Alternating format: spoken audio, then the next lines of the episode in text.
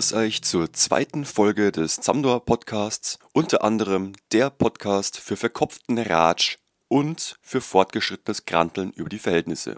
Und genau dazu passend zum Titel habe ich zwei Themen vorbereitet. Das erste davon eher sarkastisch bezogen auf Wirtschaftsformen und hier eben im Speziellen die Spätzelwirtschaft, die man mal deutlich erklären muss. Als zweites Thema habe ich eine einzelne Streikaktion von Beschäftigten bayerischer Schlachthöfe herausgesucht. Zunächst erstmal zur Wirtschaft. Ähm, wir kennen uns alle, zumindest von innen. Man, wir sind alle mal in der Wirtschaft, entweder zum Kartenspielen oder zum Essen, zum Dringen, Leute treffen. Und es gibt natürlich auch die Form von Wirtschaft, wo Leute zum Arbeiten gingen. Im Grunde kann man ja drei Wirtschaftsformen unterscheiden. Die bekanntesten sind wahrscheinlich die freie Marktwirtschaft und die Planwirtschaft, wie sie zumindest im Sozialkundeunterricht oder in anderen Unterrichtsformen gelehrt wird. Das eine bekannt als eine Marktwirtschaft, die im Grunde die Ausbeutung erhält und so ein bisschen Befriedung der Verhältnisse hinarbeitet, die Härten ein bisschen abdämpft. Das andere die Planwirtschaft, vor allem bekannt eher durch den Kalten Krieg und den Ostblock, wo, wo Staaten Kapitalisten enteignet haben und eben eine Kollektivierung von oben stattgefunden hat, damit der Staat eigentlich zum größten Kapitalisten geworden ist, um sich zu beweisen und zu beweisen, dass sie das bessere System hätten, dann auch gegen andere Staaten wirtschaften mussten. Also da wurde ja weder Geld noch Lohnarbeit äh, abgeschafft. Und nicht ohne Grund gab es in diesen Arbeiterstaaten eben auch große Arbeiterrevolten gegen die Verhältnisse. Darum soll es jetzt heute aber weniger gehen, denn wir beschäftigen uns jetzt mal mit einer eher bayerischen Form von Wirtschaft und das ist die sogenannte Spätzelwirtschaft. Wer kennt es nicht? Spätzelwirtschaft kann man ja sagen, beschreibt man relativ einfach und plump mit einer Hand wäscht die andere. Also es gibt Leute, die spätzeln Sand und es gibt Leute, die keine spätzeln Sand und dem Spätzle, den kann man schon mal ein bisschen was zuschustern, paar Vorteile verschaffen, irgendwelche Deals einfädeln oder wie es auch vor vielen Jahren bei gewissen Parteien passiert ist, eigene Verwandte anstellen, damit die eigene Familie halt besser dasteht. Das ist im Grunde Spätzelwirtschaft. Das eigentliche Problem daran ist ja die Konstruktion von Leuten, die Spätzeln sind und Leute, die keine Spätzeln sind, bedeutet, es ist ein sehr exklusiver Club von Spätzeln, wo nicht jeder dazugehört. Also wo viele Leute davon ausgeschlossen werden. Im Grunde haben die Spätzeln ja alle was davon, zumindest die Leute, die Spätzeln sind, die profitieren sehr davon. Alle anderen sind sehr geschockt und skandalisieren das regelmäßig in Medien. Und die Frage ist ja, ob sie skandalisieren würden, wenn sie selber auch Spätzeln wären. Bedeutet, das eigentliche Problem, okay, ihr merkt schon, das ist eine harte Argumentation, ähm, das eigentliche Problem an der Spätzelwirtschaft ist ja eigentlich, dass nicht jeder Spätzel ist. Bedeutet, die konkrete Utopie, die mir jetzt da kommt für Bayern und für die Welt, ist eine weltweite Spätzelwirtschaft, in der niemand mehr ausgeschlossen wird und wir alle miteinander Spätzeln sind. Leitspruch dieser Idee, und ihr dürft mich an dieser Stelle gerne zitieren, könnte ja durchaus sein Spätzeln of the World Unite. Okay, ihr merkt's, rein begrifflich stößt es vielleicht in einem oder der anderen auf. Tatsächlich ist es ja nicht so einfach, dass sich da alle Leute zusammenschließen und sich jeder und jede als Spätzle begreift. Denn es gibt viele Trennlinien, die oft geschaffen werden, die aufgemacht werden. Ob das ist, dass wir in verschiedenen Nationalstaaten leben, dass verschiedene Kulturen bestünden, dass äh, verschiedene Religionen da sind, dass Leute wegen verschiedenen konstruierten Geschlechtern abarbeiten. Und es sind alles Trennlinien, die da aufgemacht werden, die es unglaublich schwer machen, dass sich quasi alle Menschen auf der Welt als Spätzeln betrachten und was die Sache natürlich etwas schwierig macht.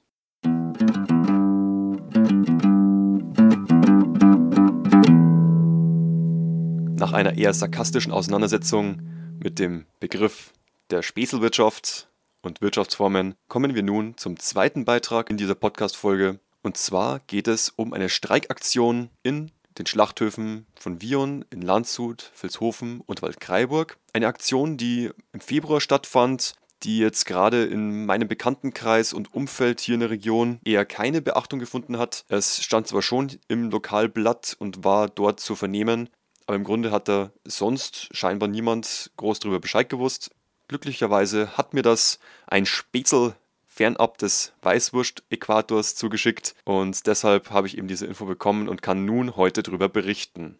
In dem Themenbereich beginne ich erstmal mit dem Vorlesen einer der beiden Artikel, die ich zugeschickt bekommen habe. Der zweite Artikel an sich sagt nicht viel anderes aus, sondern bestätigt weitgehend das, was im ersten steht. Und damit fange ich erstmal an aus dem Bayerischen Landwirtschaftlichen Wochenblatt.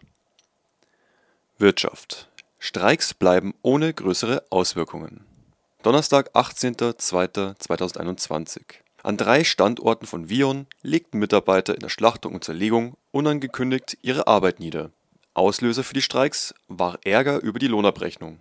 Bei Vion in Landshut, Vilshofen und Waldkraiburg ist es am Montag zu Streiks gekommen. Wie Willi Wittmann, Vorsitzender der Erzeugergemeinschaft Südbayern, auf Anfrage dem Wochenblatt bestätigte, kam es in Landshut bei der Schlachtung und Zerlegung zu unangekündigten Arbeitsniederlegungen. In Vilshofen und Waldkraiburg hätten sich die Gründe schnell ausräumen lassen, sagte Wittmann.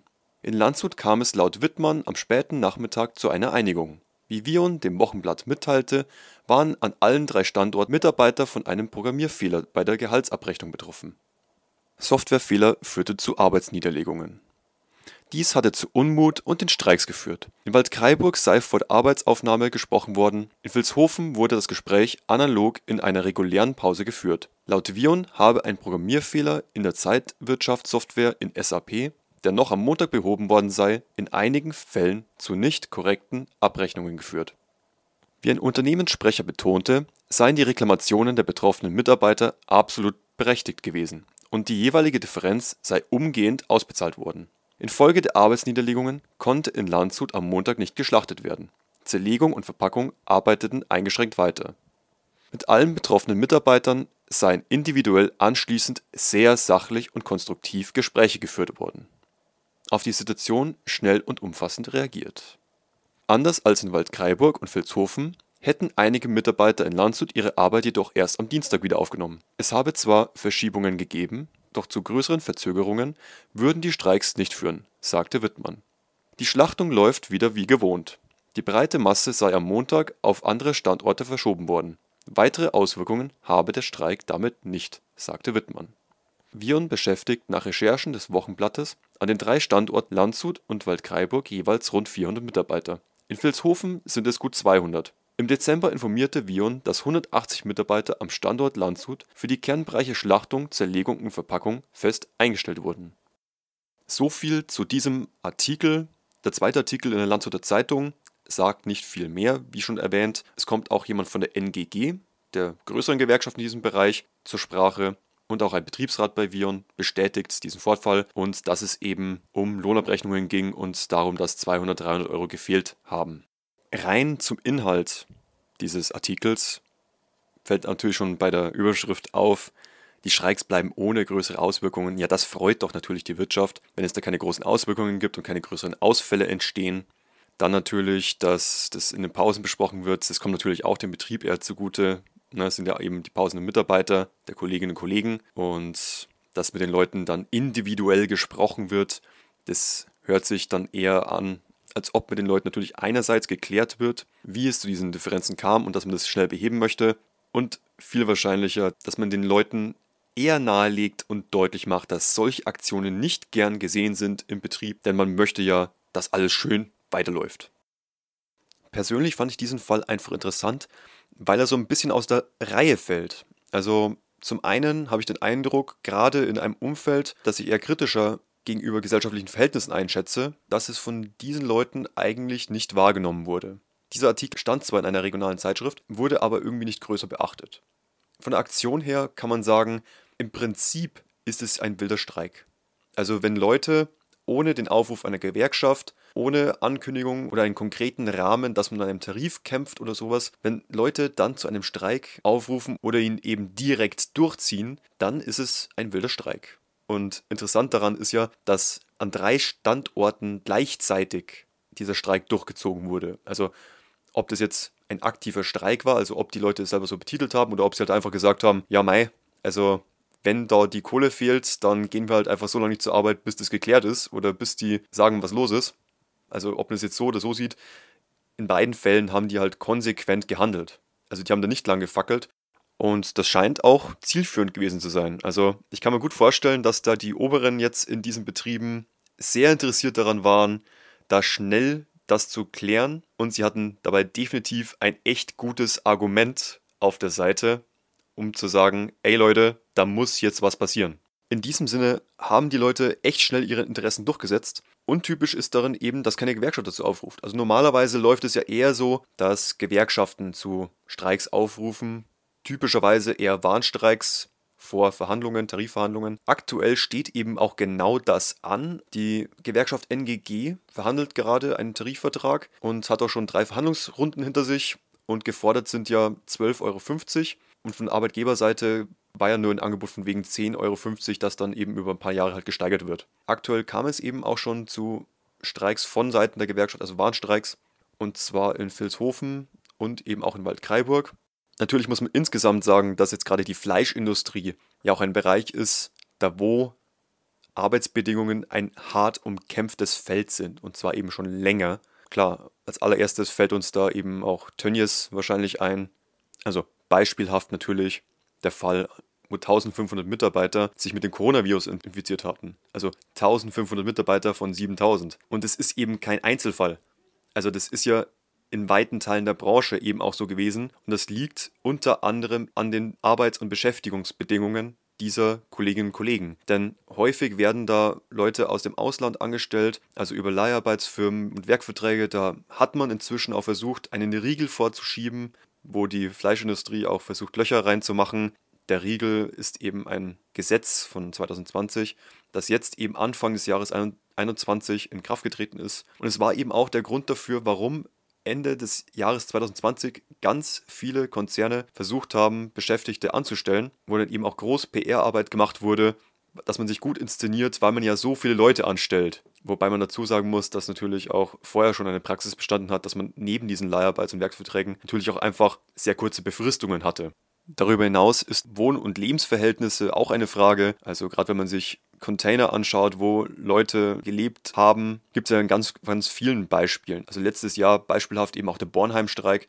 Da ging es um ErntehelferInnen beim Erdbeer- und Spargelhof in Bornheim bei Bonn. Da hat man eben auch diese Unterkünfte gesehen, also die dahingestellt wurden. Jetzt kann man natürlich sagen, ja, klar, in der Fleischindustrie ist nochmal was anderes, da sind natürlich auch andere Wohnungen da, aber es war ja schon lange häufig, dass da 10, 20 Leute zusammen gewohnt haben das ist halt schon heftig. Und natürlich, wenn man sich gerade die Arbeit in den Schlachthöfen anschaut, wo die Leute nah beieinander stehen, dann eben auch bei Temperaturen von 10 bis 12 Grad, wo man gesagt hat, dass es für den Coronavirus natürlich auch eine gute Voraussetzung ist, um sich zu verbreiten und zu erhalten, das alles sind so Bedingungen, die halt schon richtig hart sind. Und natürlich kommt dann eben auch die, die Lohnsache dazu. Und ja, Arbeitgeber, Chefs und Konzerne suchen immer nach Möglichkeiten, Mindestlöhne auszuhebeln, zu umgehen, Leute nicht unbedingt fest anstellen zu müssen. All diese Punkte sind halt gerade in dem Bereich Fleischindustrie richtig heftig. Und genau in dem Kontext müssen wir dann eben auch diese Streikaktion an diesen drei Standorten auch betrachten.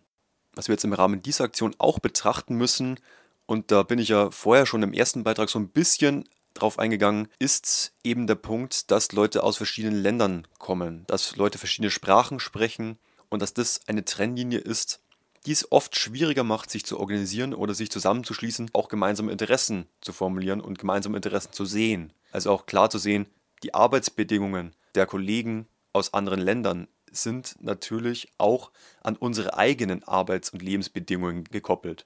Also als Beispiel ein festangestellter Kollege, der schon eben seit vielen Jahren jetzt vielleicht in einem solchen Betrieb arbeitet, der solidarisiert sich vielleicht nicht mit Streikaktionen von eher migrantischen Arbeiterinnen aus anderen Ländern, die vielleicht andere Probleme haben, die vielleicht schlechtere Löhne bekommen, die prekär beschäftigt sind, über Leiharbeitsfirmen angestellt sind, über Werkverträge angestellt sind, über irgendwelche Büros im Ausland quasi engagiert wurden. Also da besteht dann auf verschiedenen Arten auch im Betrieb eine Grenze im Sinne von, die Leute leben woanders, man kommt weniger mit ihnen in Kontakt, sprechen eine andere Sprache. Kann natürlich sein, dass man sich trotzdem austauscht. Also natürlich kommen Leute eben auch eben über die Arbeit in den Austausch.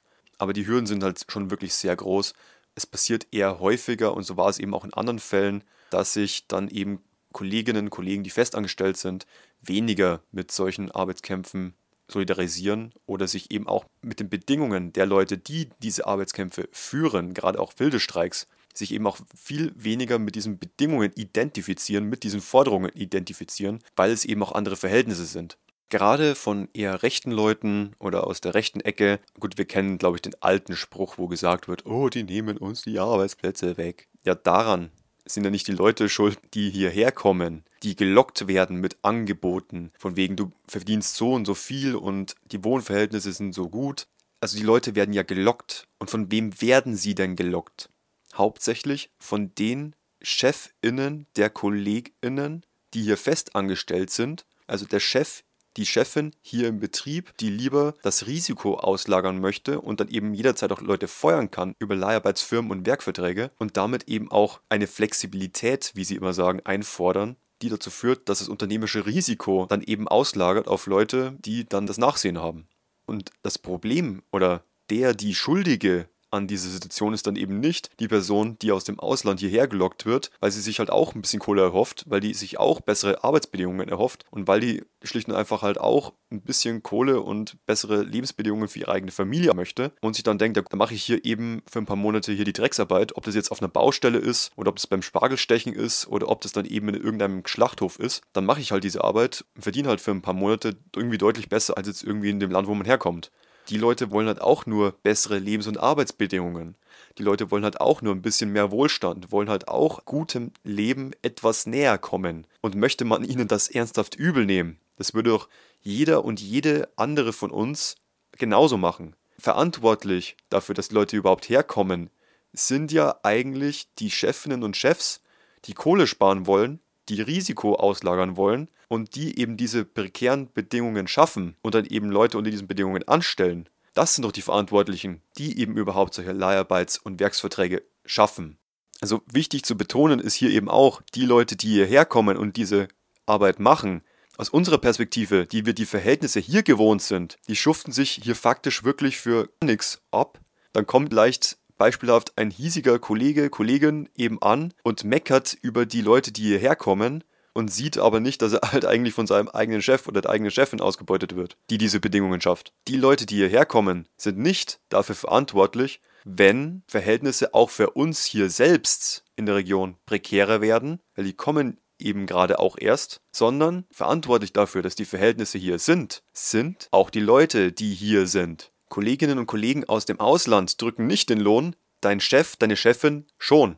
Und gerade deshalb ist es so unglaublich wichtig, dass wir diese scheinbare Trennlinie, dass Leute woanders herkommen und eine andere Sprache sprechen, dass wir die aufheben und dass wir gemeinsam für bessere Arbeits- und Lebensbedingungen kämpfen. Das ist jetzt natürlich etwas weiterführender, deshalb ist es aus meiner Sicht einfach unglaublich wichtig, dass wir Arbeitskämpfe eben nicht nur lokal führen, sondern wenn es beispielsweise ein Konzern ist, den es auch in anderen Ländern gibt, ja, dann ist es eben auch wichtig, sich mit anderen Gewerkschaften oder anderen Betriebsgruppen zusammenzuschließen, auch weltweit abzusprechen, um dann eben auch Forderungen besser durchsetzen zu können. Jetzt bin ich in einem kurzen Exkurs eben so ein bisschen von der eigentlichen Streikaktion abgekommen, aber ich glaube, ihr versteht, warum mir das wichtig war, das zu betonen, weil man hier einfach sieht, dass es gar nicht so einfach ist, solche Aktionen zu koordinieren und dass gerade eben unter solchen Bedingungen es eher erschwert ist, sich da eben auch unter Kolleginnen und Kollegen im selben Betrieb zu solidarisieren, weil, ja, beispielhaft, wenn du einen Betrieb hast, und du hast da Festangestellte und dann hast du halt Leute aus einem externen Betrieb. Für die Kolleginnen und Kollegen dieses externen Betriebes eben nicht der Betriebsrat im eigentlichen Betrieb zuständig, sondern müsste ja eigentlich diese beispielhafte Leiharbeitsfirma einen eigenen Betriebsrat haben. Und dieser Betriebsrat ist dann eben für diese Kolleginnen und Kollegen zuständig. Bedeutet, da ist man einfach auch so ein bisschen entkoppelt für eine direkte Solidarisierung oder direkt im Betrieb sich auszutauschen und da was durchsetzen zu können, weil da kannst du halt nicht als jemand, der da mal nur für ein paar Monate angestellt ist, eben zu genau dem Betriebsrat in dem Betrieb gehen, in dem du auch arbeiten gehst. Also das macht ja dann die Hürde doch nochmal ein bisschen schwieriger. Und vor allem haben ja auch die Leiharbeitsfirmen auch andere Arbeitsbedingungen, also eben auch schlechtere Löhne und, und eben auch noch weitere Punkte, die es eben gar nicht so leicht machen. An der Praxis hat sich jetzt natürlich einiges geändert. Wir reden jetzt eben gerade bei diesem Arbeitskampf, bei dieser Streikaktion auch von einer Branche, in der jetzt durch ein Gesetz Leiharbeits- und Werksverträge eingeschränkt wurden, wo dann eben auch diese Aktion, also dass eben an drei Standorten zeitgleich Kolleginnen und Kollegen in Schlachthöfen ihre Arbeit niederlegen, wo es eben darum geht, dass man sich dagegen wehrt, dass man da eventuell gebratzelt wird, wenn man 200, 300 Euro, wenn man die nicht einfordert, dann landen die eben in der Konzernkasse. Die sieht dann eben keiner von den Kolleginnen und Kollegen, die dafür gearbeitet haben. Was eben auch der Punkt an der Sache ist. Diese Aktion wurde ja offensichtlich von den Beschäftigten selbst initiiert. Dass Leute an drei Standorten gleichzeitig das machen. Wie wahrscheinlich ist das? Dass das ohne Absprache stattfindet. Und selbst wenn es nur ist, dass man über Social-Media-Kanäle oder über WhatsApp-Gruppen oder ähnliches, dass man sich da austauscht und sich gegenseitig schreibt, was da gerade los ist und dann eben kollektiv so eine Sache durchzieht. Selbst wenn es nur eine Ankündigung ist, dass man sowas machen könnte, dass man halt einfach für eine gewisse Zeit, bis das behoben ist oder bis es geklärt ist, dann eben einfach nicht zur Arbeit geht. Und das fand dann eben auch in einem Rahmen statt, ohne Gewerkschaftssekretär oder ohne Tarifverhandlungen, ohne Sozialpartnerschaft. Und in diesem Sinne muss ich sagen, sie haben ihr Ziel eben auch erreicht. Also sie wollten eben darauf aufmerksam machen, dass da was in ihrer Lohnabrechnung nicht stimmt, wenn auf einmal in drei Betrieben gleichzeitig nichts oder wenig läuft und man eben nicht abschätzen kann, ob das jetzt gegebenenfalls eben auch zwei, drei Tage oder eben auch länger dauern kann. In diesem Sinne wäre man so bei den Oberen wahrscheinlich schon sehr interessiert, dass da bald wieder weitergearbeitet werden kann. Die Beschäftigten hatten damit halt schlicht sehr, sehr schlagfertige Argumente in der Hand. Und mit Sicherheit hat mit einer solchen Aktion wahrscheinlich niemand gerechnet. Und damit war der Überraschungseffekt definitiv auf Seiten der Beschäftigten. Von meiner Seite her kann ich den Leuten nur gratulieren. Ihr habt da in einem solchen Betrieb, in einer solchen Branche, durch eine kurze und konsequente Aktion ein Stück weit eure Rechte verteidigt. Es ist insgesamt ein Riesenkampf. Klar, es ist eine Riesenbranche. Die Bedingungen, die sind nach wie vor richtig heftig. In diesem Sinne wirklich meinen größten Respekt, selbst wenn das mit einem gewissen Pragmatismus vielleicht auch einfach passiert ist. Und insgesamt meinen Respekt auch für Leute, die sich insgesamt für bessere Arbeitsbedingungen in diesem Bereich einsetzen. Es ist definitiv noch ein langer Kampf und ich hoffe, dass sich da noch ganz viel rührt. Auch kleinere Aktionen, wie wir hier gesehen haben, bringen eine Maschinerie schon erheblich ins Stocken, selbst wenn es nur für einen Tag ist, und geben darüber hinaus ja auch einen Ausblick darauf, dass auch mehr möglich sein kann. Damit schließe ich auch schon den heutigen Podcast und was mir jetzt natürlich auch an diesem Beispiel sehr gut gefällt, es geht eben auch ganz konkret um das Zamdor, also Leute, die sich zusammenschließen, um Verbesserungen zu erreichen und genau das ist eben in diesem Fall passiert. In diesem Sinne, danke fürs Zuhören, ich hoffe, es hat euch Spaß gemacht und ich habe das auch so interessant gefunden, gerade im Kontext dessen, dass auch zukünftig und eben auch jetzt im Moment nach wie vor Leute aus anderen Ländern angekarrt werden, um eben Jobs hier zu machen zu schlechteren Arbeitsbedingungen, als viele hier Lebende sie selbst hinnehmen würden. Gerade im Kontext dessen können wir uns sicher sein, dass es noch mehr solche Arbeitskämpfe geben wird in Zukunft. An dieser Stelle sollten wir auf jeden Fall dabei sein und dranbleiben und diese Leute vor allem auch unterstützen. Für heute erstmal danke fürs Zuhören. Hat mich gefreut, dass ihr dabei wart und ich hoffe, ihr fandet dieses Beispiel genauso spannend wie ich. Ich hoffe, ihr seid auch beim nächsten Mal wieder dabei. Derzeit habe ich den Rhythmus auf den ersten und dritten Sonntag im Monat gelegt. Abonniert gerne meine Kanäle bei Facebook und Instagram, wo ich immer wieder Updates poste und wo dann eben auch erscheint, wenn ich einen neuen Podcast veröffentliche. Wir hören uns wieder bei Zamdor.